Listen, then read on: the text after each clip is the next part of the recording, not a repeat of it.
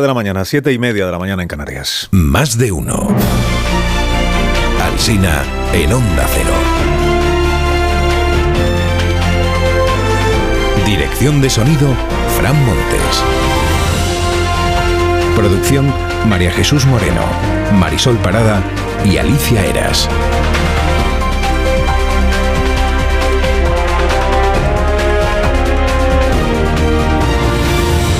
Pues aquí estamos desde las 6 y hasta las 12 y 20 como cada mañana contándoles y acompañándoles, contándoles cómo está empezando informativamente el, día con estas liturgias del mes de septiembre, les decía a las 8 de la mañana, por ejemplo la vuelta al cole, empieza hoy, por ejemplo la apertura del año judicial, la mañana, por ejemplo la diada, que es el, día 11, en, eh, la diada en Cataluña, por ejemplo el aniversario de Allende, en Chile, del golpe de Pinochet. Es también eh, tradición de cada año por estas fechas que Arturo Pérez Reverte presente, publique su nueva novela, que esta vez es de detectives, o de detective. No es eh, Sherlock Holmes, pero casi, casi. Coja usted al actor que mejor encarnó al personaje de Sherlock Holmes, que es Basil Rathbone, y conviértalo a él en personaje de una novela y póngalo a él a perseguir pistas, ¿no? Y, y póngase usted así a despistar al lector. Todo esto es lo que ha hecho Arturo Pérez Reverte, que la semana que viene vendrá a este programa a despistarnos un poco. Bueno, siguiendo pistas, la mayoría de la prensa concluye esta mañana que a Sánchez le parecen muy asumibles las condiciones de Puigdemont, no para investirle, que todavía no ha llegado hasta ahí, sino para empezar a hablar de cómo investirle. Las condiciones, pues ya hemos ido contando, ¿no? Atar de manos a la Fiscalía, aprobar por la vía de urgencia una amnistía, reclutar un verificador que supervise lo que se, lo que se negocie más adelante, el relator. El. Ay, el relator, año 2019, ¿se acuerda usted? Lo del relator provocó en aquel momento tal escándalo que se acabó la legislatura. Esta es una nueva prueba de que el umbral de dolor pues ha cambiado. ha cambiado. Y Pedro lo sabe, y esto es lo que él. Esto es lo que él siempre tiene presente, ¿no? Aquello que parecía hace cuatro años inaceptable, imposible, pues ahora es parte de la rutina nacional. Bueno, ya lo dijo ayer Puigdemont, dijo, no parece que el Estado español vaya a aceptar ahora lo que no ha aceptado desde 1714 solo porque falten siete votos para una investidura. O sí. O sí, dijo Puigdemont, o sí. Pues va a ser que sí. Parece que habrá investidura, titula su columna Olaz Barriuso esta mañana en El Correo. Escribe, dice, el tópico dice que la política es el arte de lo posible, pero parece más bien esto en este tiempo que es el arte de hacer tragar al personal con lo que parecía imposible sin que suceda nada. Abre edición La Vanguardia con este título. Puigdemont descubre sus cartas y el gobierno ve más cerca el acuerdo. Todo porque Puigdemont no ha exigido el referéndum de autodeterminación antes de empezar a negociar la investidura. Se felicita Jordi Juan, el director de La Vanguardia. Dice, Puigdemont facilita la vía del acuerdo. Las condiciones que presentó ayer caben todas ellas en la Constitución. En el diario El País, el gobierno se aferra a la voluntad negociadora de Puigdemont. Dicen las fuentes de Carlos Cuel, lo más importante es lo que no dijo, no puso el referéndum como condición. Como condición se entiende para empezar la negociación, luego ya veremos si lo pone o no lo pone. Puigdemont no ha roto nada de momento, escribe en su análisis Miquel Noguer en el, en el país. El editorial del, del país es un poco más frío. El editorial del país es un sí pero no pero quizá. Dice, la demanda de amnistía es un punto de máxima dificultad. Precisará de mucha explicación que Puigdemont reciba un trato penal diferente al de los otros dirigentes del procés. Dice el país, cualquier acuerdo sobre este punto exigirá una explicación cabal de sus causas porque no puede despacharse por la conveniencia política de unos votos. O sí. O sí. Porque el país sabe, como sé yo, que ni de broma se estaría planteando Sánchez amnistiar a Puigdemont si no fuera porque el PSOE se quedó corto de escaños para la investidura. Sergio del Molino ha echado cuentas y le sale que Puigdemont representa a 392.000 catalanes, 7% de los que tienen derecho a voto. Son el 1,1% de los españoles mayores de edad. Dice Sergio, pretende imponer su voluntad a los 12 millones de votantes del PSOE, Sumari y asimilados. En mi barrio, que el 1% chulee al 45% se llama chantaje. Ahora la pregunta, Sergio, es si los chantajeados le dirán al chantajista que no se dejan chantajear. Que no se dejan chantajear, o sí. O sí. O sí. O sí. Escribe Raúl del Pozo en el Mundo, por este pequeño bonapartista llamado Sánchez, España puede perder también la batalla de Waterloo. Esta palabra chantaje aparece en la portada del diario El Mundo. Aparece en la columna de Rebeca Argudo en La Razón. De ceder Sánchez dice nos espera una legislatura secuestrada. Un chantajista no desfallece con la entrega del primer cheque. En este diario firma Tomás Gómez, que creo que sigue siendo el PSOE. Dice, si el partido cree que hay que aniquilar España como Estado-nación y dar paso a otra organización política, debería ser claro para que el país pueda decidir. La responsabilidad es del PSOE, escribe Nicolás Redondo Terreros en el ABC la responsabilidad de pagar precios inimaginables por mantenerse en el gobierno. No sé, escribe Nicolás, cómo se puede hacer un bloque progresista con Puigdemont y un grupo de nostálgicos del siglo XVIII. Toma por Urcullo, supongo. Hay una editorial en el diario ABC sobre la entrevista a Felipe González ayer en este programa. Sus palabras son un hito relevante, dice. Con una sinceridad poco acostumbrada, cuestionó el carácter progresista de la mayoría que apoya a Sánchez y no titubeó al decir que le costó votar al Partido Socialista. ¿Le costó más que otras veces? Sí. ¿Por qué le costó más que otras veces? Pues estoy preocupado, yo, que yo creo que estamos viviendo un momento eh, extraordinariamente delicado. Punta Pilar Gómez en el Confidencial que en esta frase de Felipe González se vieron reflejados ayer muchos socialistas históricos. Título de la crónica, históricos socialistas se movilizan contra la amnistía ante un PSOE sovietizado. El español dice que crece la oposición interna aunque los nombres que luego menciona en la crónica son un poco los de siempre. Bueno, si acaso se añade el de Jordi Sevilla. En Voz Populi cuenta Miguel Ángel Aguilar que algunos ministros escuchaban ayer la entrevista simulando seguir las, deliberaciones del Consejo de Ministros. Estaban con el pinganillo puesto a ver qué decía Felipe. Y que la Moncloa ha decretado el Delenda es González. González debe ser destruido, temerosa la Moncloa de que su mensaje pueda calar en la ciudadanía. Hay malestar también en la judicatura, lo cuenta el confidencial, en concreto en el Tribunal Supremo. Las fuentes de Beatriz Parera le dicen que se busca la impunidad disfrazándola de ley de punto final, una salida aún más inaceptable que los indultos. Aparte de Puigdemont, pues se habla en la prensa esta mañana de la nueva telefónica de España, de España y de Arabia Saudí, porque el nuevo accionista mayoritario es el Estado saudí. Esta es la apertura del español. Dice, el gobierno sorprendido por la entrada de los saudíes. Editorial, la inesperada compra del 9,9% del capital ha caído como un jarro de agua fría en el gobierno. No estaba al tanto de la operación. Es un síntoma de la debilidad de España. Tampoco estaba muy al tanto Payete, que es el consejero delegado. Esto lo cuenta Carlos Segovia en El Mundo. Dice, el príncipe Salman, o Salman, diseñó una operación sorpresa y solo avisó muy a última hora de su golpe amistoso. Mira, golpe amistoso es un concepto que hasta ahora no conocíamos. ¿O sí? ¿O sí?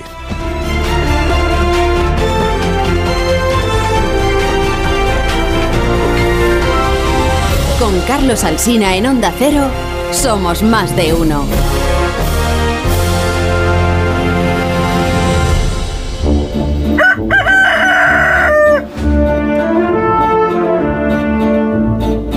Aquí está el gallo La Torre, como cada mañana a esta misma hora. Buenos días, Rafa.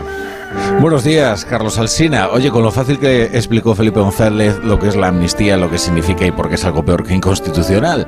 Sin embargo, cuando le preguntan a los ministros juristas, a los jueces que se sientan en el Consejo de Ministros, todos son evasivos de argumentario. Esas maniobras retóricas lo que ocultan es que el gobierno trabaja en alguna artimaña de leguleyo para extinguir la culpa de Puigdemont y de los suyos sin llamarlo amnistía. Esta es la condición previa al diálogo y probablemente se traducirá en un pleno en el Congreso una vez fallida la investidura de Feijóo y antes de la de Sánchez. Porque la amnistía es la condición para sentarse a negociar y exponer el resto de condiciones. Condición previa. Es decir, primero se legitima el 1 de octubre y luego ya hablaremos de cómo retomar lo que entonces se interrumpió por la acción ilegítima, claro, de los policías, los jueces, el gobierno y en última instancia el rey. Eh, hay, hay una frase de Puigdemont que resume bien el espíritu de su chantaje. Esto me ha gustado, es verdad, lo de, lo de Sergio el Molino. El espíritu de su chantaje. Bueno, también resume la presencia de ánimo con la que lo expone. No hemos pasado tantos años en el exilio para investir a un presidente. Claro, no hemos hecho esta odisea para ponernos ahora a hacer mm, política convencional. Hay quien interpreta a Puigdemont desde la racionalidad política, hablando de tacticismos. Y recordemos que es uno de esos líderes borrachos de historia y ahora cree que ha llegado el momento decisivo para su idea de Cataluña, que es del todo incompatible con la democracia española. Concluye, la torre concluye. Bueno, concluyó preguntándome quién podría aceptar esta locura. Bueno, el PSOE no ha dicho todavía que no, y cada minuto que pasa, sin que lo diga, se hace más verosímil que le parece que sí, que la investidura de Sánchez merece la pena. Perdón, merece la extinción de la pena y aún del delito. Que tengas buen día, La Torre. Te escuchamos a las 7, como siempre, en La Brújula. Gracias por madrugar con nosotros. Es mi trabajo. En tertulia esta mañana está Antonio Casado. Buenos días, Antonio. Buenos días. ¿Qué tal? ¿Cómo estás? Muy bien. Eh, Pilar Gómez, buenos días. Hola, buenos días. Buenos días, José Antonio Vera. Buenos días. Buenos días, Marta García Ayer. Rubén Buenos Amor, ¿qué días, tal? Carlos. ¿Qué tal? ¿Cómo estáis? Os- eh, como no habréis leído el BOE esta mañana, os informo No, la verdad de que que, no. el Boletín Oficial del Estado publica una resolución del eh, Ministerio de Cultura y Deportes eh, que dice, eh, advertidos los errores en la publicación de la resolución eh, de la- del Consejo Superior de Deportes, por el que se concede el- la orden del mérito deportivo a una serie de mujeres, en teoría eran las mujeres integrantes de la selección española de fútbol, de la de la Selección Nacional de Fútbol. Dice, advertidos los errores, se procede a efectuar la oportuna rectificación. Ayer fue muy comentado en los medios, lo comentamos en, en la brújula, lo escuché yo, por ejemplo, que había habido un error porque la primera de las mujeres mencionadas en esa lista, o a la que se entregaba o otorgaba la Real Orden del Mérito Deportivo, era Ivana Icardi Rivero, que no es jugadora de la Selección Española de Fútbol, sino influencer y concursante de supervivientes. Y que había sido confundida con Ivana Andrés Sanz, que es la jugadora de la selección y que se había quedado sin, or- sin eh, orden del mérito deportivo, porque por un- por pero es que resulta que había más errores, porque dice la resolución que se publica esta mañana. Donde dice Ivana Icardi Rivero, debe decir Ivana Andrés Sanz. Donde dice Aitana Bonmatí Concas, debe decir Aitana Bonmatí Conca. Donde dice Mariona Caldente y Oliver, debe decir María Francesca Caldente y Oliver. Donde dice Catalina Coljunk, debe decir Catalina Coljuk. Donde dice Ollane Hernández Zurbarano, debe decir Ollane Hernández Zurbano. Firma el presidente del Consejo Superior de Deportes, verdaderamente despistado, el señor Francos Díaz. Debería decir. La chapuza, la chapuza es... Imaginaos No la Valencia ¿no? con el equipo masculino y no saber cómo se dice Iniesta, no saber cómo se dice Xavi Hernández, o, o no decir cómo se dice Puyol, ¿no? y, Es, y no saber cómo saberlo, que esto Claro. es la chapuza máxima. Que te lo repase alguien. ¿Dó- ¿Dónde ha mirado usted, pre- presidente del Consejo Superior de Deportes, dónde ha mirado usted la lista de la jugadora de la selección DNI, española ¿no? Bueno, esta es una de las muestras que nos hacen entender el malestar aquel que, que acabó en los medios de comunicación de las propias Bueno. jugadoras mm, eh, de la selección de fútbol femenino, diciendo pues que no que estaban desatendidas, que había, había inercias con las que no estaban de acuerdo. O sea, su lista de reivindicaciones ahora tienen que añadir que Es- sepan cómo se llama. Claro, esto, esto explica de alguna manera esa desatención que denunciaban. Cuando sepamos cómo se llaman, les daremos sus derechos, ¿no? sí, Qué vergüenza. qué tremendo. tú. Sí, es un, es un poco de bochorno. Sí. Bueno, y ahora Ivana Icardi yo reclamaría, en fin, este mérito que me han dado. O sea, es que no puede ser. Sí, siempre que no, siempre que se lo den también a quien realmente lo, Porque se lo den también, no sé. lo merecía. Si no va Bueno, acompañado de ningún tipo de Pues fin, nada, aquí está la-. La corrección del Ministerio de Cultura, eh, Desinformación y Deportes. Pues, Qué acertado, un par de el nombres, ¿no? Miquel Iceta. Bueno, supongo que queréis hablar esta mañana de lo de... Que no es muy Pues sí, diferente, sea- ¿eh? Si hablamos de chapuzas, tampoco es muy diferente. De lo de Puigdemont, quiero Claro, decir. claro, ¿no? claro, De- claro, de de sí, sí, Puigdemont. no, no, sí, Queréis sí. hablar de las eh, condiciones que ha puesto. Es, mm, recuerdo una vez más a los oyentes que no son las condiciones que pone Puigdemont para investir a Sánchez. De hecho, la- ayer no se refirió expresamente a Sánchez porque él todo el tiempo hablaba de los dos grandes partidos. Dice, hay dos bloques que están eh, empatados, que son el bloque de la derecha, el bloque de la izquierda, en el que está el PNV, y, yo soy el que puede desem- desempatar. Entonces, mm, yo les digo a los dos grandes partidos cuáles son mis condiciones para empezar a negociar una investidura. O sea, ¿qué, tengo que conseguir? Eh, pago por adelantado para empezar a hablar con ellos. Y lo que tiene que conseguir es, ya lo hemos explicado, eh, que cese la actividad judicial. Él menciona cómo el gobierno eh, en funciones tiene, en su opinión, es, la potestad para impedir que la Fiscalía siga adelante con las causas judiciales y eso es lo que le exige como condición para empezar a hablar, lo de la amnistía y lo del, y lo del relator. Antes de que vosotros me contéis lo que os pareció lo de Puigdemont, tengo al teléfono a Jaume Asens, que sabéis que es el... eh, pues una de las personas que ha eh, no sé si negociado o por lo menos hablado con Puigdemont y al que vimos eh, anteayer con Yolanda Díaz en, en el Parlamento Europeo. Señor Asens, buenos días. Buenos días, Carlos. ¿Qué tal? ¿Cómo está? Muy bien. ¿Cómo está? Esta reunión del otro día entre Yolanda Díaz y, y Puigdemont, eh, ¿quién la pidió? Eh, ¿Puigdemont o la señora Díaz? No, la pidió Junts, Puigdemont, Junts per Catalunya. pero nosotros no tuvimos ningún problema en aceptarla. Mm. ¿Quién eligió el lugar de la reunión? Pues eh, me parece recordar que también fue eh, el señor Puigdemont. Nosotros pensábamos que, que un parlamento era un lugar idóneo, porque en el parlamento lo que se hace es dialogar, se hace política y, eh, y bueno, tenía sentido hacerlo ahí.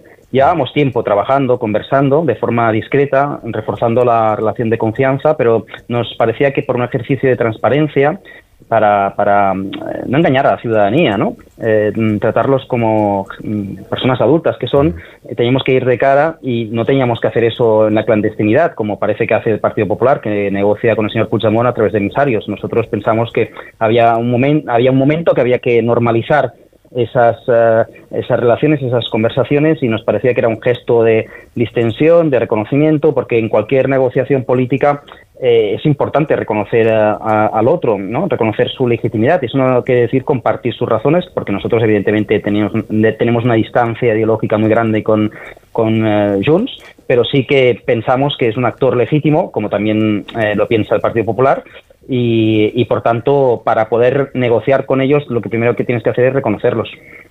Pues, pues hágame un ejercicio de transparencia, ya que, ya que lo menciona.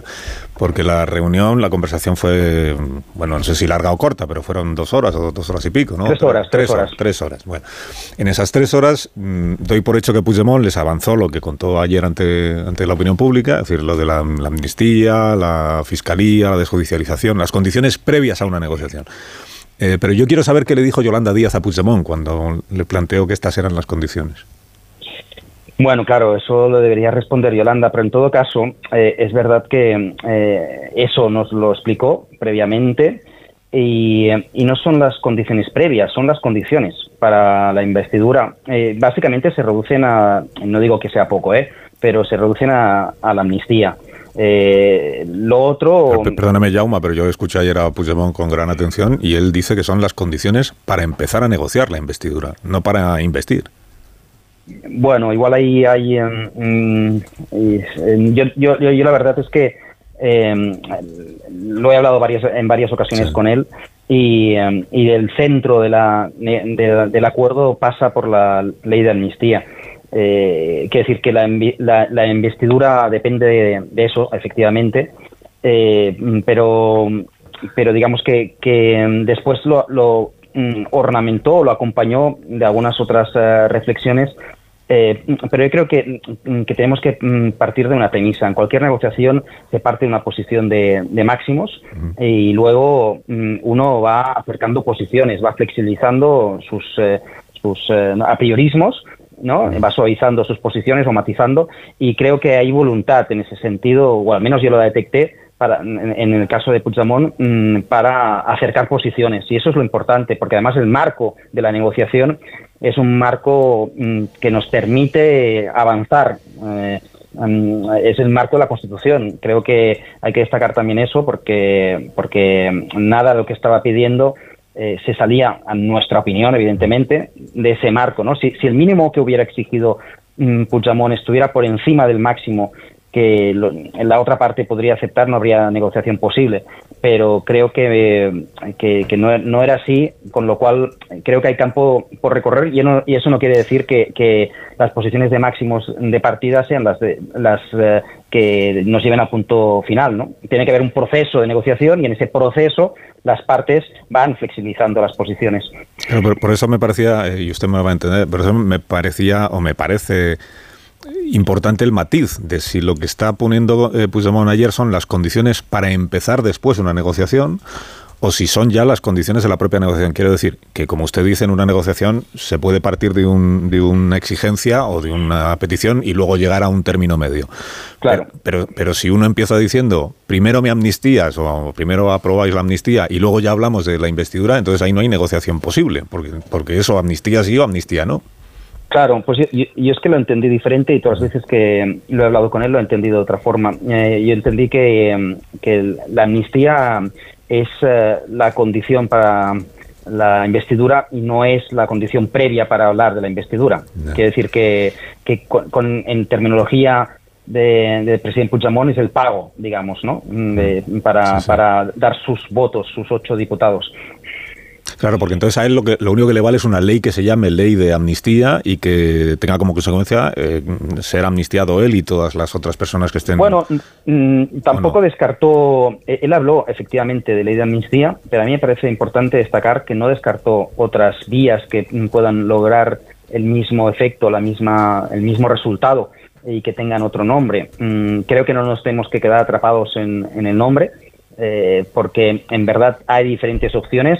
Yo no estoy autorizado para hablar de ellas, pero sí que es verdad que hay diferentes posibilidades para intentar pasar página, para intentar curar las heridas de los hechos ocurridos en el 2017 eh, y para, digamos, eh, eh, ir al terreno político, porque en nuestra opinión, eh, y, en eso, y en eso sí que estamos de acuerdo con Puigdemont, hay algunos puntos de, de desacuerdo y algunos puntos de acuerdo, pero en nuestra opinión el centro de gravedad eh, durante estos años se ha desplazado de los parlamentos a los eh, tribunales y creo que mm, ahora mm, es un momento mm, para intentar volver otra vez a, a terreno político, ¿no? Cuando hay un conflicto político se necesita una solución política y, y por eso le decía, fuimos al Parlamento, a la sede de la soberanía europea, hacer lo que se hace en los parlamentos, lo que hacen los partidos políticos, que es eh, dialogar política y creo que en una democracia madura, fuerte, segura de sí misma, la mejor forma de resolver los conflictos o los problemas eh, políticos es normalizar ese diálogo con los, eh, con los adversarios, ¿no? Y, y- y con el gobierno del Partido Popular esa es nuestra opinión, mm, evidentemente la política perdió el control de la situación y en la anterior legislatura nosotros ya empezamos una agenda de desjudicialización que se inició con los indultos y ahora pensamos que tenemos otra oportunidad para avanzar en esa, en esa agenda que nos permita encarar el futuro y, superar eh, finalmente todos los efectos de, un- de una etapa que tendríamos que superar, que es la etapa de las porras, de la cárcel, de la incomprensión, del no a todo, de la unilateralidad, en definitiva, porque hubo mucha unilateralidad en el mandato del Partido Popular y creo que ahora estamos eh, pues eh, en, otra situación, en el marco de, de una negociación y que hay que aprovechar porque es una oportunidad histórica que si perdemos volveremos al status quo. Cuando, cuando me dice usted que no está autorizado a, a contarme esas otras fórmulas, ¿no está autorizado por quién? Eh, en cualquier negociación hay cosas que uno puede contar y otras que no, mm, porque si las eh, cuento, pues eh, mm, traiciono la, la confianza que la otra parte deposita en, en- en- uno mismo, en uno, ¿no? Y, claro, eh, lo que le decía antes, creo que la discreción es importante. Hay cosas que podemos contar y las hemos contado como que nos hemos reunido y eso ha sido un ejercicio de transparencia, pero la transparencia no puede ser ab- absoluta en una negociación tan delicada como, como esta, ¿no? Porque si es absoluta se traiciona la confianza de la otra parte.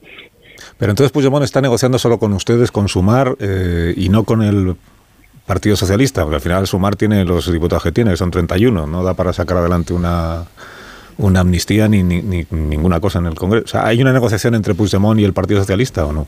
De momento no. Mm, La ha habido, eh, eh, como todo el mundo sabe, cuando se ha tenido que escoger a la presidenta del Congreso y, y se ha constituido la mesa. Pero en esta segunda etapa, mm, después de, de ese momento, eh, em, no, no ha habido una negociación propiamente dicha. Sí que es verdad que las peticiones que ayer, o las exigencias que ayer explicó el presidente Puigdemont, las tenía sobre la mesa el Partido Socialista hace, hace días y hace semanas, pero no ha habido ninguna respuesta por parte del Partido Socialista. Pero por la información que usted tiene, ¿le parecen asumibles? Al, como, como no son de más allá de los máximos aceptables, decía usted antes. ¿le pare- Algunas me parecen asumibles, otra- otras me parecen difícilmente asumibles. Por ejemplo, eh, más que el qué, me parece problemático el cómo, ¿no? Por ejemplo, cuando se ha- habla de un relator, mm, a mí eso me parece que eso es propio de, no sé, los conflictos armados, los procesos de paz.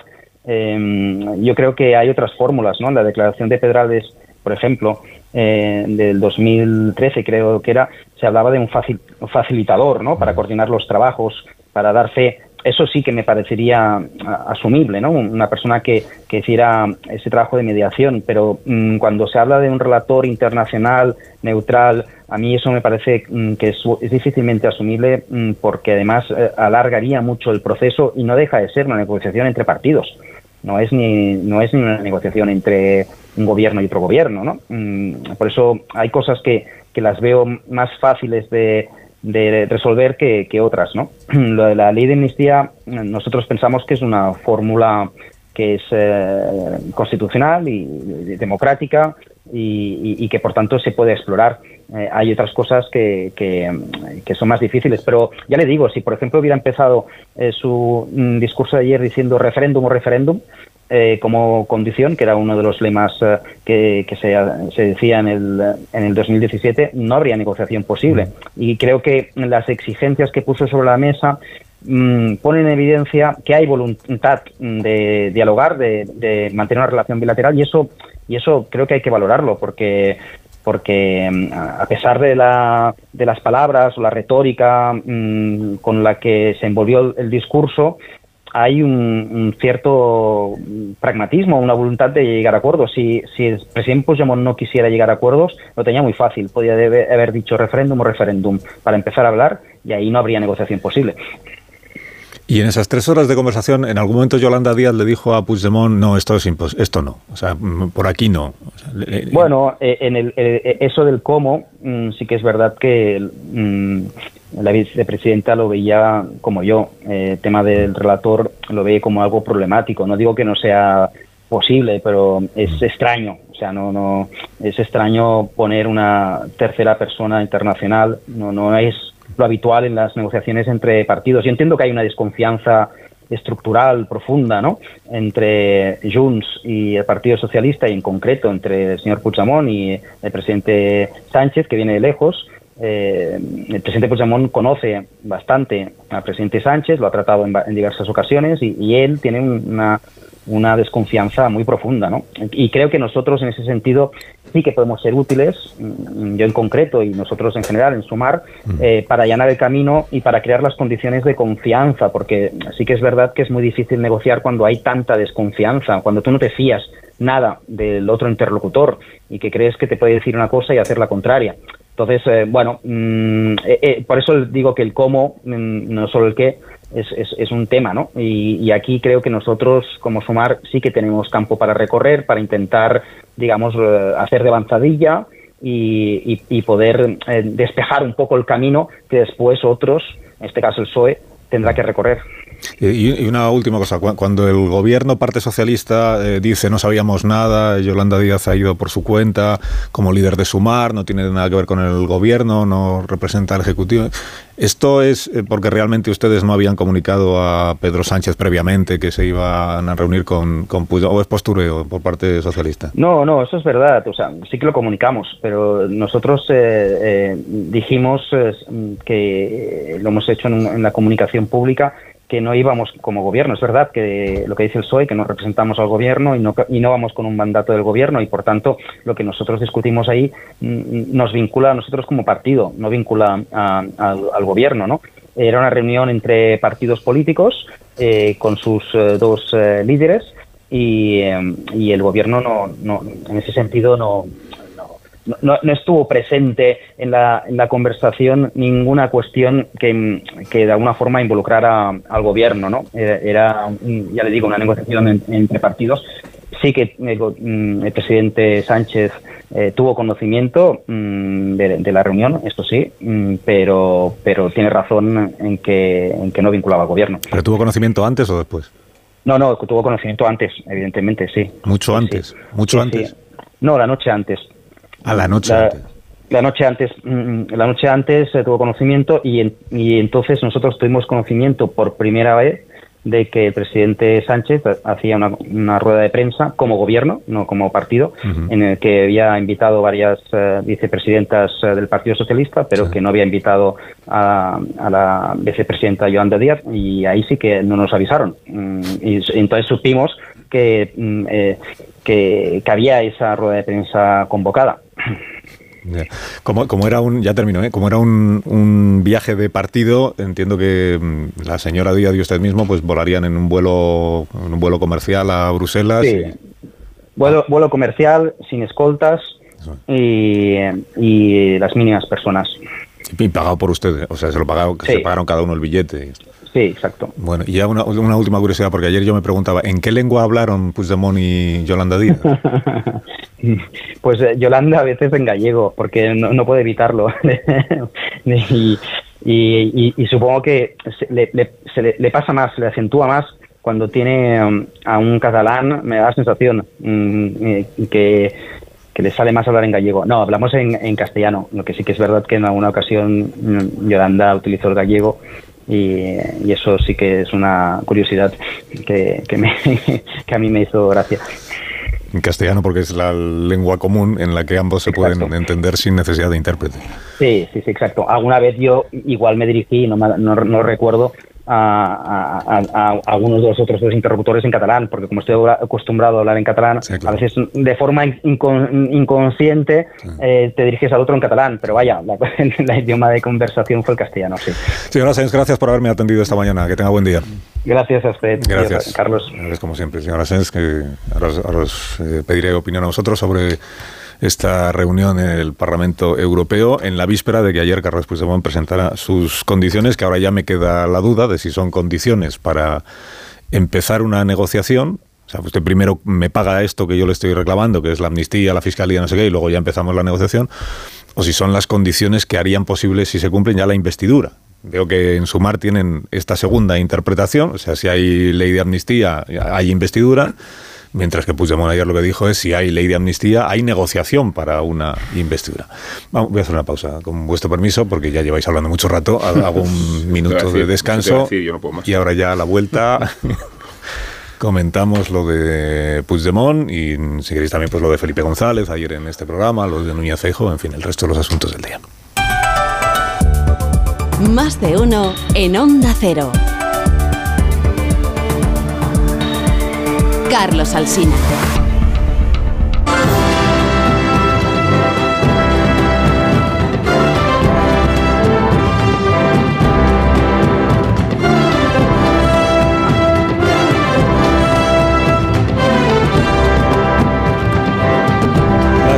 Las 9 y 7 minutos, una hora menos en Canarias. Antonio Casado, Pilar Gómez, José Antonio Vera, Marta García y Rubén Amón están ya dispuestos a ofrecerle a usted que me escucha pues todas las claves de lo esencial de los análisis para que usted pueda interpretar adecuadamente qué es lo que está pasando en, en nuestro país. Después de ¿Por dónde esta empezamos? comparecencia de ayer de, de Puigdemont, pues, pues vamos a empezar. Yo empezaría por agradecerle a Puigdemont la claridad. ¿La claridad en, en qué sentido?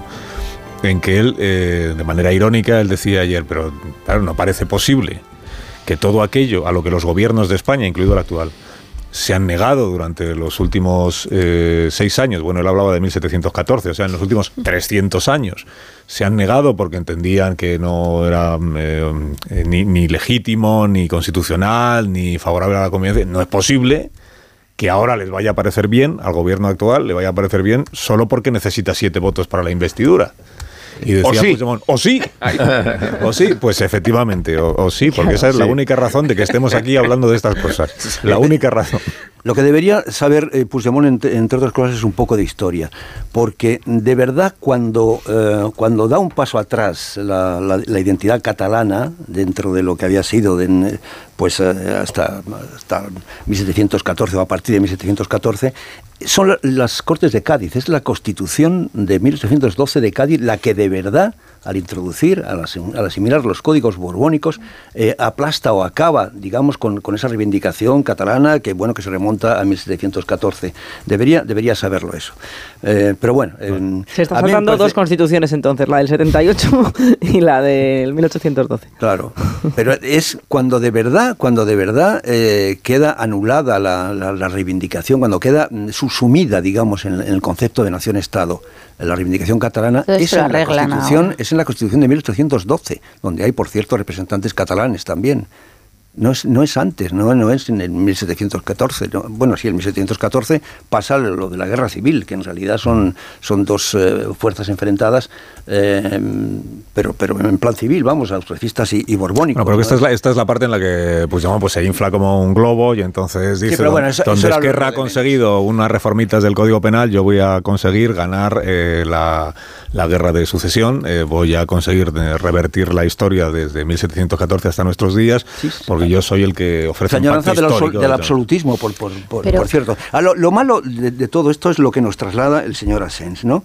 Viene a decir más o menos, no, no, el gobierno no está implicado en esto, no, no, el PSOE no está implicado en esto. Somos nosotros los que estamos despejando el camino del gobierno para que eh, nosotros eh, centramos y el, y el gobierno remate.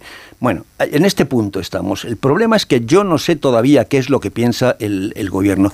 No me voy a tirar por la ventana, no me voy a tirar por la ventana si al final el señor Sánchez o este, o, o el- o el- o esta- o este PSOE eh, acaba mm, asimilando esas eh, reivindicaciones del, del- del señor Puigdemont. No, no me voy a tirar por la ventana, pero quiero pensar que no lo va a hacer. Quiero pensar que eso se va ¿Sabes por qué no lo va a hacer Antonio? Porque ya lo ha hecho. Eh, yo- no, sí. eh, el día que Yolanda Díaz viaja a Bruselas, Pedro Sánchez anuncia que va a haber un acuerdo. El acuerdo ya se ha producido y su antecedente más evidente y más concluyente es la designación de Francina Almengol como presidenta del Congreso. ¿Qué más queremos? Estamos ya en, en la situación y en el marco mental que todos los rapsodas afines a, a- y afectos al sanchismo están exponiendo hoy en sus editoriales y en sus mensajes radiofónicos y en sus terminales mediáticas. Nos están diciendo que está cediendo Puigdemont a qué?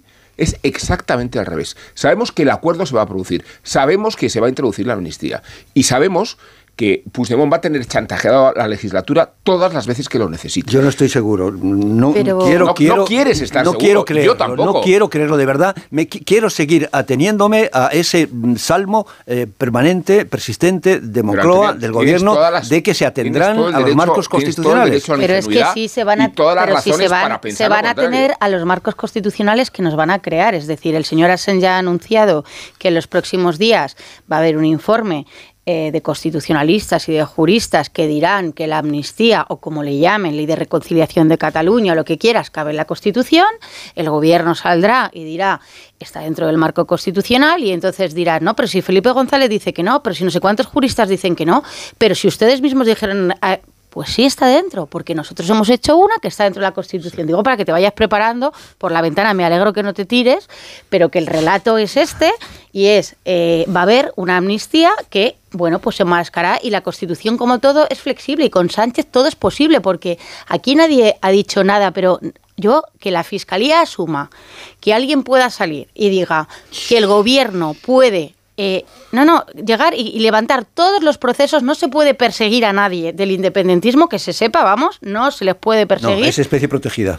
Especie protegida, pero que es que aquí se dice esto y yo ya no el gobierno, porque el gobierno está en lo que está, que además desde el Consejo de Ministros eh, se les pregunta y con naturalidad estamos hay que negociar. Se bueno, puede perseguir a los policías Claro, nacionales. no, no, pero que ni la fi- este gran proceso Bueno, de pero punto si final, yo soy la no es fiscalía, una- es que yo ni soy la una- fiscalía general del Estado y nadie, nadie del gobierno sale a recordar que hay una separación de poderes. Y yo salgo. Yo quiero una Con nota de la Fiscalía General del Estado diciendo, discúlpenme que no se lleve nadie error, que es que eh, aquí nadie va a retirar. Entonces, estamos ya en un marco que, bueno, lo de menos es la, la amnistía. No, yo, yo de verdad te veo muy optimista, pero vamos, yo en el marco mental ahí hay que prepararse porque los indultos... Además, luego está esta frase que nos decían también Pero que... además an- antes ha dicho Antonio, yo no sé cuál es la posición del gobierno. Pues Sí, está. Te, te parece, ¿Te parece poco?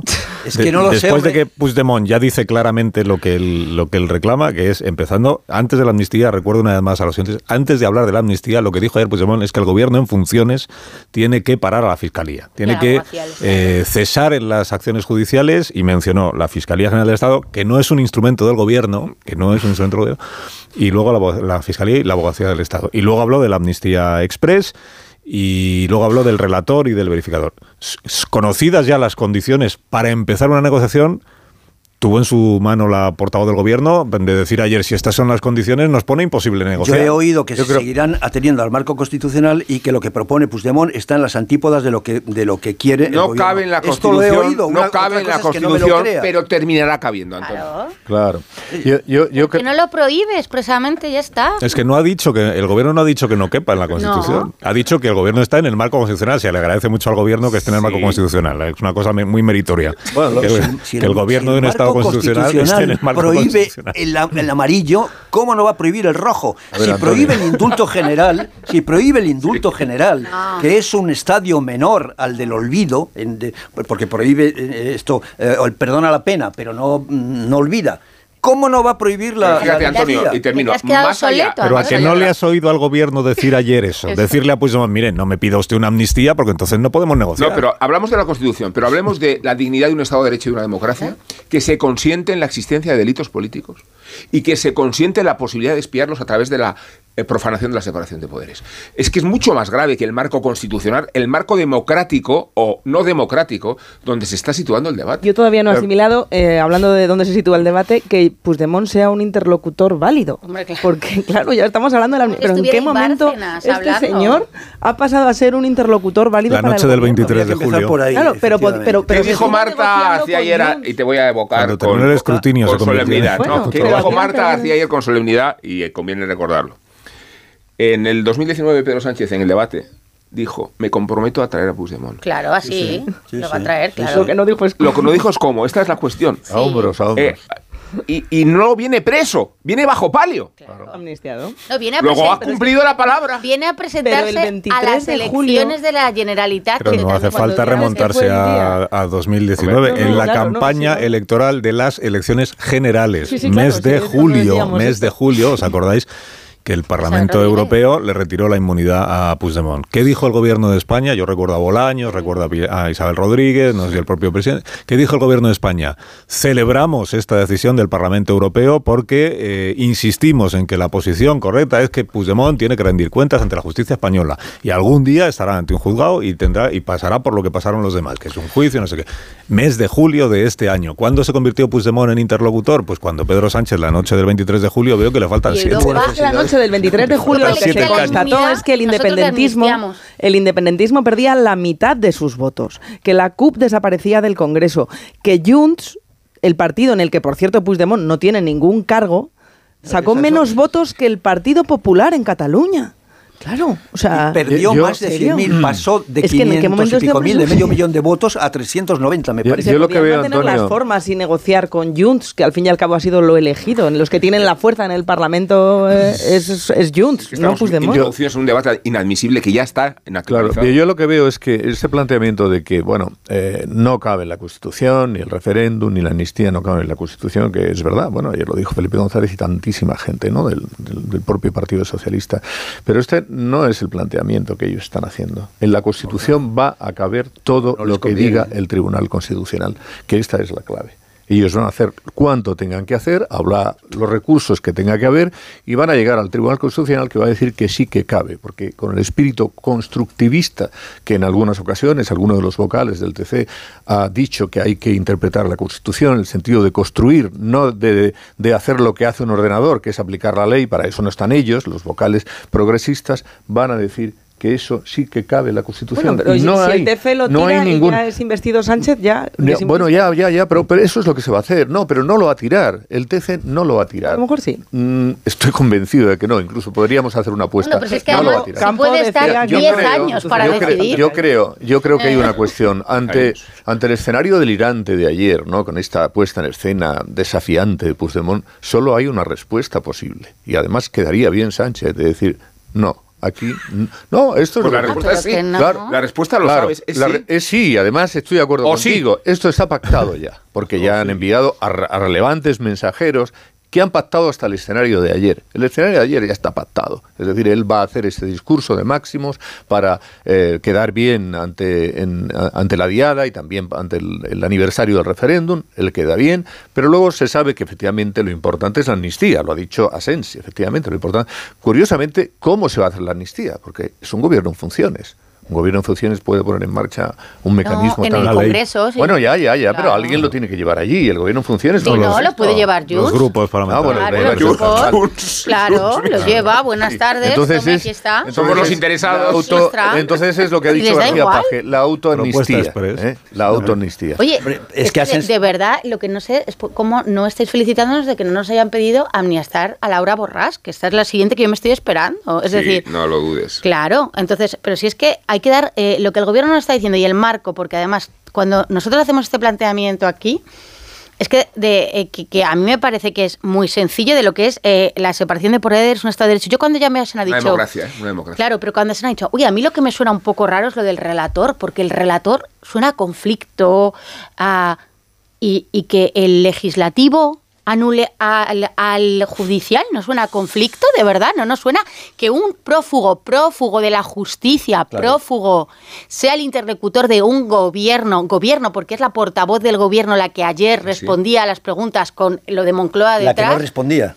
Bueno, la que decía que no le parecía mal. El Entonces, hechicero de este proceso, Pero eso si no- viene a eso no es España hay que arrestarlo. eso no es Esta es la- antidemocrático. Será uno de España, Asens será uno de España. mucho, han insistido mucho desde Sumar en que hay que reconocer al interlocutor para poder negociar, pero en ningún momento se le ha exigido, por lo que escuchábamos ayer a Puigdemont, que reconozca el marco jurídico en el que van las reglas, porque en la mesa, en la mesa de que la anterior legislatura fue polémica y ya no, eh, a Esquerra sí había una expresión que era marco legal. No recuerdo exactamente cómo era, en la que Esquerra sí enten- se entendía, se deducía de aquello que el marco legal sí era común a la hora de sentarse en la mesa. O sea, No, pero para Esquerra era el marco de la legislación internacional, que según Esquerra reconoce el derecho a autodeterminación, y para el gobierno de España era el marco constitucional. Y luego, la pero fíjate, ya que hablas de Esquerra, la carambola con que Puigdemont castiga sí, a sus así. rivales nacionalistas, porque es la forma de mostrarles que ha ido mucho más lejos que ellos. Pero es que ese es el mucho más lejos. Claro, pero, en la Puigdemont, prensa, digamos, Claro. eh, afín, ahora ya también afín a Puigdemont, no, afín a Esquerra y afín al gobierno de España, eh, la interpretación es justo la contraria, Bien. que es eh, Puigdemont ahora está en, en lo que Sí, estaba en ya clave Junqueras. interna, Eh, claro. Puigdemont ha, ha sido arrastrado y ahora ya tiene que ir por la vía de la negociación, como fue en su momento Junqueras, porque era la vía correcta. Y eso es lo que ha abandonado Puigdemont, la vía de la unilateralidad y el conflicto, a pesar de que él ayer dijo Pero- expresamente, nunca abandonaremos la y la, unilateralidad. y la corrupción, la malversación, todo ese dinero que no sabemos que, que es de los de, de- de los catalanes, de los ciudadanos, eso nadie se... Es que, eh, es que si ya está amnistiado Puigdemont, si ya, como le estamos tratando, ya hemos... eh, eh, Puigdemont... Por si eso no es tiene enternecedor el, el editorial, nadie de- deteniéndolo? el editorial del, del diario El País esta mañana. Que habla de a mí me parece enternecedor porque dice, hombre, a ver que lo- los otros dirigentes del proceso han pasado por un procedimiento penal, han estado en prisión, han sido condenados y luego han sido indultados. Claro, es que si se amnistía ahora a Puigdemont, habrá que explicar muy bien cuáles son las razones de que a él se le dio un trato distinto. Habrá que explicarlo muy bien porque no puede ser la razón que hacen falta siete votos para la investigación. ¿O sí? o sí. Pero ese agravio comparativo no se debe establecer nada más eh, o solamente respecto al resto de los procesados por el, por el 1 de octubre. No, respecto a todos los delincuentes españoles que, que tienen sentencia eh, que tienen sentencia dictada. Eh, eh, digo, la, la amnistía, en nombre del principio de la igualdad. En nombre del principio de la igualdad. ¿Por qué solamente Antonio a los que han cometido. Pero, un Antonio, determinado... La, la amnistía por razones políticas no puede existir en una democracia. Claro. No puede existir en No, una ya lo sé, democracia. sí, Te estás cargando la democracia, No claro. se puede concebir una amnistía para una persona. Claro. Hablando, digo, de la principio No, de igualdad o para de un ciudadanos. grupo de O sea, personas. digo que el deterioro de la credibilidad de un Estado de Derecho a partir de estas extravagancias que se van a tolerar es la mayor factura el que es- se está pagando. O sea, no solo se está amnistiando una Estado de persona, se Derecho no está se defiende. destruyendo un Estado de Derecho. Es- Y el estoy- Estado de Derecho no se defiende, es lo que yo quiero decir. No hay ningún mecanismo, porque esto no es lo que han dicho las urnas. Es decir, los votantes no han dicho que Puigdemont, que es un prófugo de la justicia, eh, tenga que ser amnistiado. No hemos votado eso. Entonces, eh, yo digo, el Estado de Derecho no tiene mecanismos cuando se está eh, conculcando porque se está viendo la separación de poderes, eh, la Constitución se está retorciendo. No hay nada. Es decir, yo, la Fiscalía, los juristas, los señores del Supremo, que les... Es que el año judicial, yo de verdad soy los del año judicial y no voy, no voy. Yo digo, ¿pero para qué? Pero ¿para qué vamos a ir a la apertura del año judicial si a nadie le importa? Ni lo que diga el rey Felipe, que su discurso del Treso De queda... quinto, en este caso. Queda su discurso del Treso... Bueno, del mañana Treso todo queda lo que dice es que da inaugurado el año judicial. Eso es lo que importa. Mañana, no hay problema. Pero realmente no va a ir, pues que no hagan se- un plan. luego no se puede pe- pe- pe- eh, inter- eh, decir, no se puede presumir que Felipe VI tiene que intervenir de ninguna manera en, Yo no en- quiero- en este No, caos. Si no digo no, que- porque no se le incita, se le incita a decir, eh, por un lado, eh, Si yo no quiero que intervenga. con posibilidades a, a Feijó para hacer una Sí, investidura que- y por otro no vaya a impedir que, si lo no, que claro tiene, que no si puede lo que tiene nada, que ¿no? hacer Felipe VI es ser el único que vaya, porque yo, si fuera de la judicatura en este momento, ¿qué año judicial? Bueno, Pero ya sabes que hay, hay todo un sector progresista que aunque no vayan los otros sí que van a ir porque están de acuerdo. ¿eh? Esto es complicado. Efectivamente, yo creo Pero que, es- que yo creo que este desorden y no sé este camino que nos lleva pues a esta resolución de- del conflicto eh, no se para salvo que aquí exista efe- efectivamente pues no sé una especie de rebelión interna, llámale como quieras, y a lo mejor rebelión es demasiado, pues eh, que, que haya gente dentro del PSOE que es fundamental, como Felipe González, como Guerra, como los que están están, como el señor Paje, que digan, lo sentimos mucho, pero esto no lo vamos a aceptar. Ya hemos ido demasiado ¿Qué lejos. hacen? Yo espero Pues- que lo de Felipe de ayer Ya. tenga un efecto multiplicador. eh, Ojalá. cuya primera muestra En va a este- ser ¿Dónde el Ateneo el día 20, donde se presenta el libro de Alfonso No, Guerra. mañana habla habrá una Guerra. generación Este de socialistas Guerra va a hacer una entrevista mañana en Pero es otra no es- cadena y va a decirlo en... Ah, pero no, pero no, hagas promoción de otra cadena, Gómez. ¿Qué necesidad? Ya en cuando este programa han estado Tú el ya has lunes, tenido a han est- Felipe, tú ya has No, el lunes. García Paje y ayer Felipe González en este programa. Con todas las reservas que tú, Vera, tratas de eh, exponer como ejemplo de que por ese camino se le va a detener a Sánchez. Sabemos que no. Que no. Sabemos que el Partido. Socialista ha quedado subordinado Y extinguido a la naturaleza de su líder. Yo creo y la que conveniencia de la victoria y de la investidura de la que viven todos. Esas Bueno, es voces que, es- disienten con la línea oficial del PSOE en realidad yo creo que no debilitan a Sánchez, sino que ayudan a ensanchar un poco más el partido, a que los votantes que no están de acuerdo con Sánchez piensen que todavía se puede ser socialista y seguir votando al PSOE eh, pese a las decisiones de Sánchez. O sea, no creo que le debilite lo que dice, lo que digan Guerra y Felipe. Creo que le ayudan a que el PSOE siga siendo teniendo esas voces. Hombre, yo, yo no, no me refiero solamente a lo que digan Alfonso y Felipe, me refiero al efecto multiplicador que tenga en un fragmento muy amplio del Partido Socialista que, ¿En cuál? ¿tú que crees? se ¿En cuál? expresa- Sí, sí. Yo ayer lo intenté, de verdad, eh, una hablé... no, de una no. generación que ya no tiene poder Eso alguno es. en el partido, ni en la sociedad. Que no tiene un diputado, no hay un diputado que vaya a decir, oiga, mire, es que yo en el Partido Socialista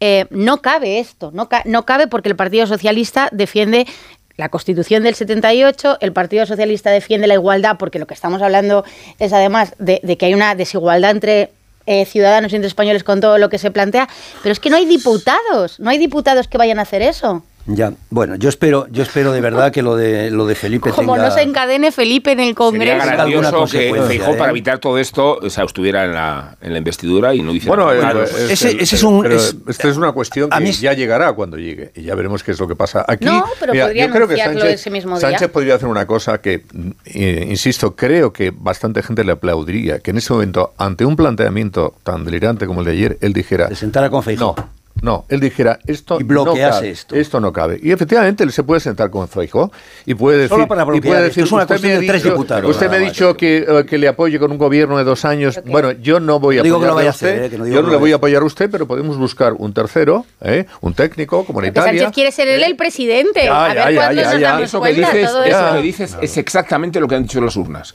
Ya que hablamos de cómo se ha votado, porque las urnas han relativizado toda la fuerza del del soberanismo y han cuestionado la, la pujanza de Vox.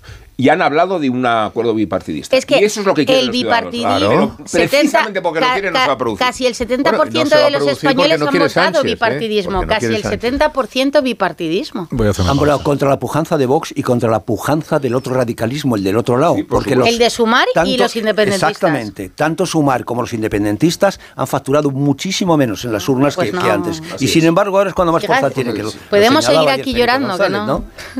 No, a mí hay una cosa de, de Felipe González ayer que me, Una que me pausa, una pausa impresionó, que me- es lo, de, lo del determinismo histórico ese de, de que cada 40 años es necesario eh, cambiar, ¿no? Y, y- y que ahora se están cumpliendo ya y que mm, se, se No, empieza que, cada, a cua- ese- que cada 40 años la sociedad española mm, Dinamita prende fuego a lo que ha a lo que construido. viene haciendo. Va el caos, sí. Sea de lo bueno, sea de lo malo, pero ahora es que los sea de lo bueno, sea de lo malo. De verdad, otra forma de 40 años absolutismo o fue de lo malo. O sí. 40 años de, de democracia. Malo es quien tiene el mechero esta vez. Que...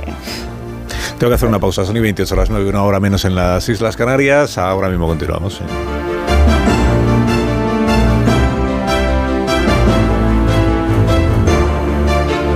Más de uno. Onda Cero. Carlos Alsina.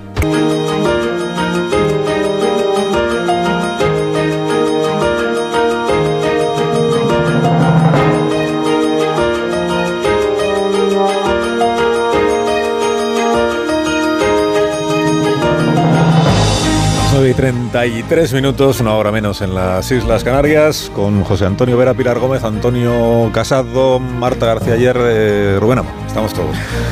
Estamos todos. Bueno, lo habíamos dejado en este, en este escenario de política ficción, eh, que sería que eh, el presidente Sánchez, a la vista de que Puigdemont pone unas condiciones que están fuera de, por más que digan los papagayos, los papagayos que está dentro del marco constitucional, eh, solo la primera que puso ayer, que es que el gobierno en funciones le diga al fiscal general que deje de actuar, esto ya está fuera del marco constitucional. El, el escenario este de política ficción, digo, de que el presidente Sánchez, vistas que las condiciones son inasumibles, se reúne con Feijó y dice no sé qué, nos habíamos quedado ahí. Os recuerdo que para el presidente Sánchez, que no se ha manifestado expresamente sobre lo de ayer, pero eh, para él ante lo que estamos es ante investiduras al margen, que esta es una carambola electoral que se ha producido, pero que ha abierto una oportunidad histórica. Oportunidad histórica para eh, resolver el conflicto catalán por la vía del diálogo de, y, de- y pasar página y dejar atrás todas estas cosas. En fin, todo esto que dijo el otro día en el Ateneo de Madrid. O sea que a él es, es razonable que todo lo de ayer le parezca asumible porque él en lo que está es en hacer historia. Dentro de- no en la investidura, que eso es un... está- dentro de este ámbito de gravedad, porque hay historia. tantísimas cosas graves aquí, hay una que es eh, fundamental. Oiga, eh, usted hace nada de tiempo está diciendo cosas completamente diferentes a las que hoy está sosteniendo. Completamente él cambia de diferentes. opinión, si Hay una cuestión, claro, cambia de opinión. Usted cambia. está, en fin, está mintiendo. Eh, y esto, mm, verdaderamente, eh, no sé, es que alguien tendría, alguien dentro del Partido Socialista, alguien dentro de las instituciones, que son muchas y hay muchas personas que están en contra de esta auténtica barbaridad, tendría que empezar a decir, mm, no podemos llegar a esta situación. No podemos porque efectivamente no es lo que ha votado la gente. La gente ha votado, el, el 1% de Puigdemont va a resolver una cuestión que no es lo que ha votado el la, mayo- mayoritariamente la, la sociedad española. Y Sánchez ya ha gobernado cinco años y ha hecho todo lo que él considera que ha sido muy bueno. Vale, digamos que usted dice que es muy bueno, es muy bueno. No vamos a entrar en esa discusión. Bueno, pues ahora tenga un poco de altura de miras y llegue a un acuerdo con Feijó. ¿Eh? Si no quiere que sea Feijó el presidente, pues diga, bueno, vamos a poner a un tercero, a un técnico, a un eh, Draghi, a, un- a quien sea, durante dos años, dice usted, dos años. Incluso al propio Draghi, eh, yo diría. Incluso al propio Draghi, o a quien quiera, Eh, durante dos años y luego convocamos elecciones y no queremos convocar elecciones ya. Y usted queda bien con todo el mundo, es coherente consigo mismo, con su partido, y en España Pero, no se ver, comete es esta que- auténtica barbaridad, según la cual vamos a legalizar una cosa tan grave como declarar la independencia de Cataluña, que es lo más grave que hizo este individuo. Declaró la independencia de Cataluña y esto vamos Bueno, a decir que es legal. Y se fugó en un maletero, hay que recordar también, porque es que es como declarar la independencia, no solo ha sido condenado, sino que se fugó en un maletero y es un prófugo, un prófugo. Que, no, que- Puigdemont no ha sido condenado Todavía no, es verdad, porque no ha sido juzgado. juzgado, que esta es, Es otra, verdad, esta es otra prófugo. deriva Ni siquiera ha sido detenido. Ah, no, jurídica claro. que nos tendrá que explicar el, el quien saque adelante de la amnistía, es decir, cómo se amnistía a alguien que en realidad no ha sido condenado, porque no ha podido ser juzgado. o sea, pero Porque se ¿verdad? los delitos, Huido los de la presuntos justicia. Pero además- lo se cual- declara extinguida y- su presunta y todo- responsabilidad y- penal, porque es de- presunta. y la idea de que el presidente eh, miente o cambia de opinión, como él dice, eso ya se ha testado en las urnas. Y el presidente lo que te dicen y su entorno, el presidente ha mejorado eh, el resultado Mm. eh, y dice, bueno, ¿y qué pasa? ¿No nos había mentido antes? Eh, al final hice la entrevista, ha cambiado muchas veces de opinión y eso no le ha castigado en las urnas. Y esa es la fuerza que tiene y por eso en el PSOE nadie Sí se va a mover. Bueno, eh, en el... Es que en yo, el- yo creo que eh, pre- pretender decir que porque los números le alcanzan. No, no, le- no alcanza, ¿Le han dado los votantes la razón? No. Es una instrumentalización No, de quiero la decir, es, es lo que ellos dicen Sí, eh, sí. en el PSOE porque ha mejorado y luego porque dicen, oiga, a ver, ¿qué varón autonómico o qué señor en el PSOE ha sacado un buen resultado? Solo García Paje tiene un 45%. El resto, en porcentaje, no ha sacado lo que Sánchez ha sacado. Yo te digo el argumentario de por qué nadie se puede mover en el Partido Socialista. Porque ellos dicen... Bueno, pues nosotros, eh, los que somos críticos, y sabemos todos que hay varo, bueno, varones, líderes territoriales críticos, que no son Paje, que no son Lambán, hay otra gente en el PSOE, Tomás Gómez. pero eh, no, no, no. El Dream No, Team pero estoy to- mencionando, pero ¿eh? to- Tomás Gómez no.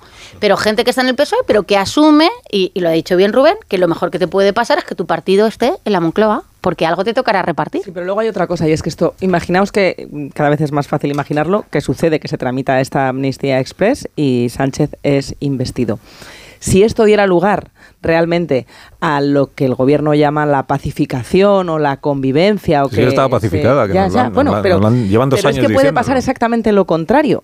Puede pasar que un movimiento independentista que estaba de capa caída, que tenía cada vez menos apoyo, resurja.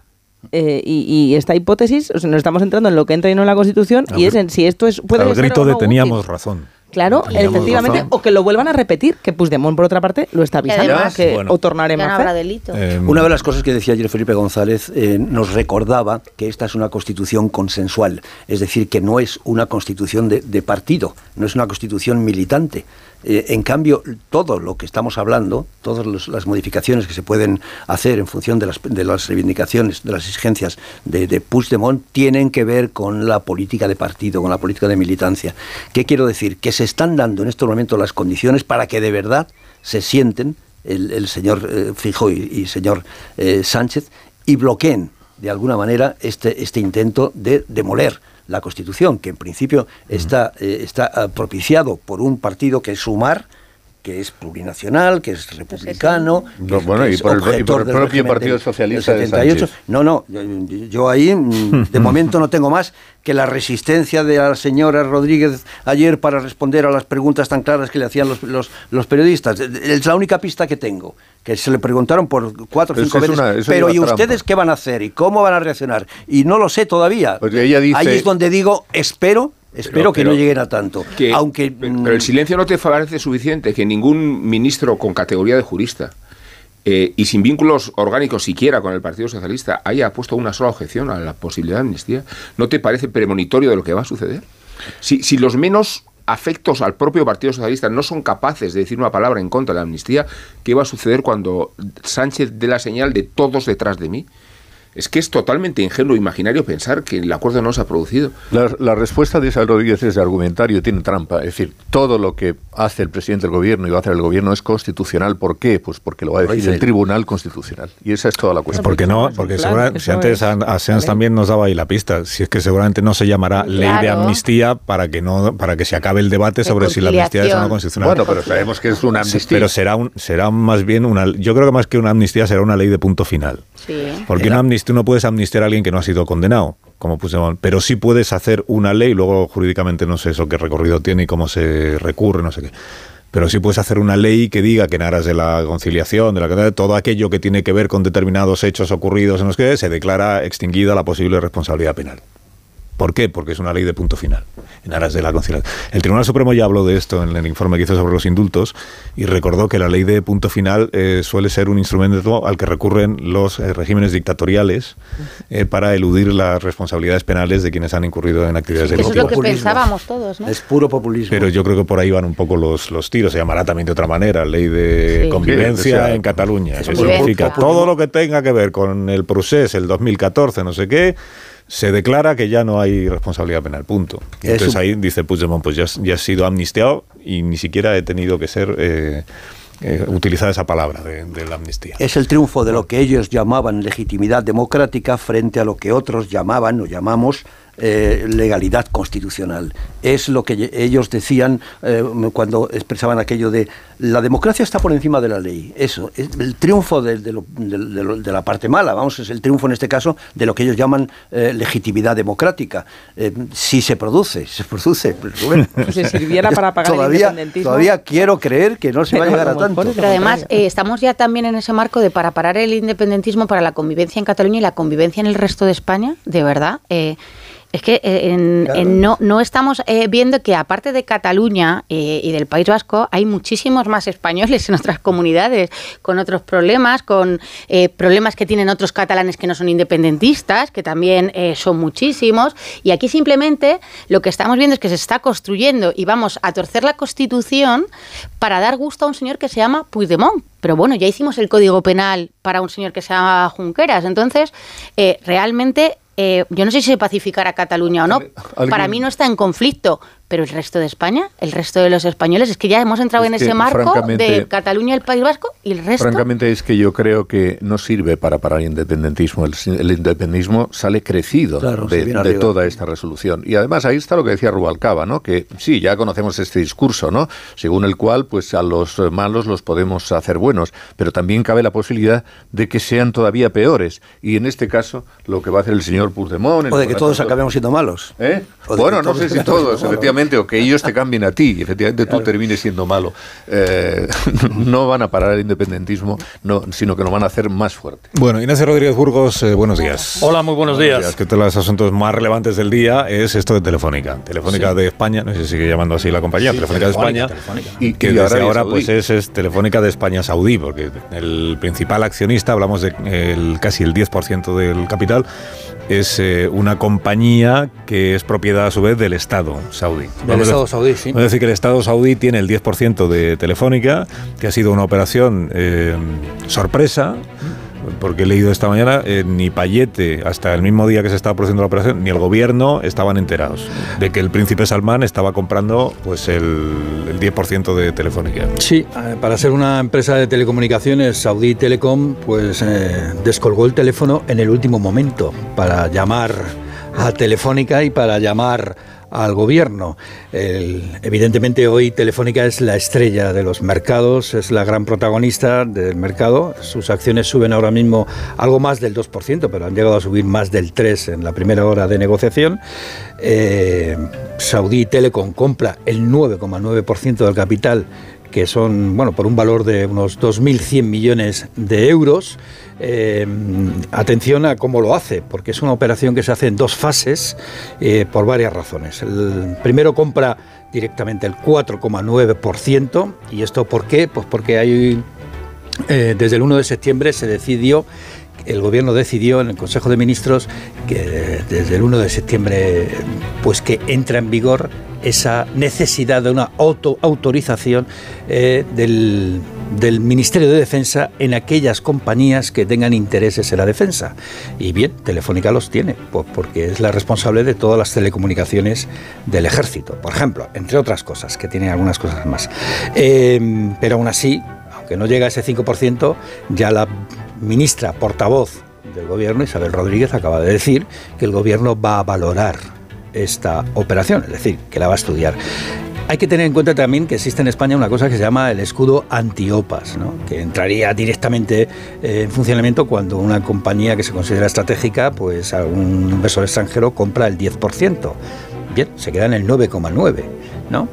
Pero mm, esto, vamos, el gobierno va a tomar cartas en el asunto. Ya veremos a ver.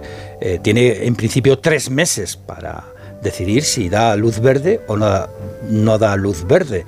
Pero mm, el caso es que, eh, por ejemplo, ya digo, Isabel Rodríguez, la ministra portavoz, acaba de decir que el gobierno va a valorar esta cuestión, o sea, lo va a estudiar, pero es que la vicepresidenta segunda, Yolanda Díaz, pues también ha dicho que España debe proteger su futuro digital. Y ahí, ahí está. Es decir, que esto también va a generar... Ignacio, ¿eh? recuerda cómo fue recibido Salman cuando vino a Madrid, ¿no?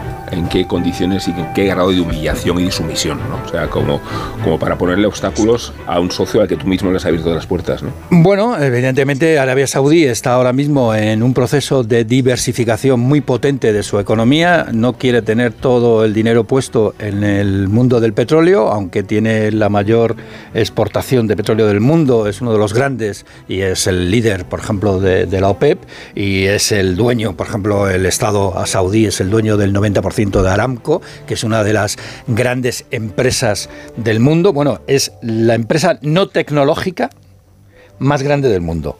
¿Eh? Si Pero quitamos cuidado que- la- las Big Tech, la más grande del mundo es Aramco. Pero cuidado que estratégicamente y políticamente se está separando más de Estados Unidos, ha entrado los Sí. BRICS y, eh, y ha, ha ha- ha vuelto a relaciones con Irán. eh. Cuidado porque está haciendo cosas que políticamente igual hay que tenerlas en Y de cuenta. esta, como de tantas cosas, nos puede salvar la Unión Sí, Europea, que ya está preparando una ley para proteger eh, las telecomunicaciones. Y el mundo de las telecomunicaciones en Europa pues es muy atractivo. ¿Por qué es muy atractivo? Porque respecto a lo que ocurre en Estados Unidos, donde las Big Tech, todo lo que tiene que ver con el mundo de la información y de las telecomunicaciones, ha generado gigantes inconmensurables, ¿no?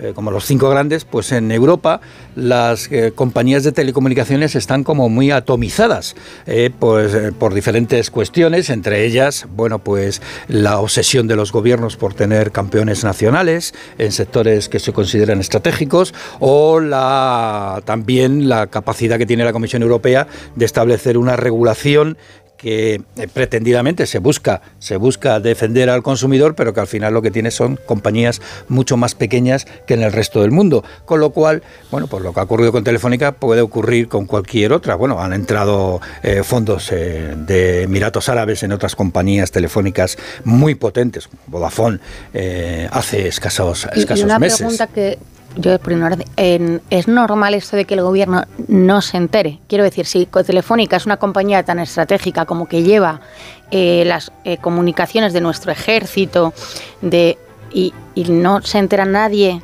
de- del gobierno, de los servicios de seguridad, de todo, de que nos... Digo porque se supone que es CNI. algo que, que pone, claro, sí, CNI, que pone en riesgo, ¿no? Que es una compañía que han puesto de, de especial atención, nadie se entera. Yo O- supongo que las antenas estarían colocadas, ¿no? Más que nada porque Telefónica y Saudi Telecom eh, estaban ya colaborando en muchos aspectos en negocios. Daros cuenta que este negocio de las telecomunicaciones está cambiando a una velocidad increíble con la entrada no solamente del Internet de las cosas. Hoy, por ejemplo, China ha lanzado eh, satélites precisamente solo para el Internet de las Cosas. Cuatro satélites acaba de lanzar esta misma mañana. Ahí hay un- una revolución increíble, pero es que está todo lo que tiene que ver con la inteligencia artificial también y que evi- evidentemente va a influir en todo lo que es tecnología y en la tecnología digital y en la tecnología de información y de comunicación. Evidentemente yo eh, creo y espero que así haya sido, que el gobierno estuviera con las antenas desplegadas. Que tengas un buen día, Ignacio Rodríguez. Vale, Burgos. hasta ahora. y hasta mañana. Son menos 10, las 10 de la mañana, una menos en Canarias. Me dejáis que hagamos una pausa y a la vuelta rematamos la tertulia de este día. Más de uno. En Onda Cero.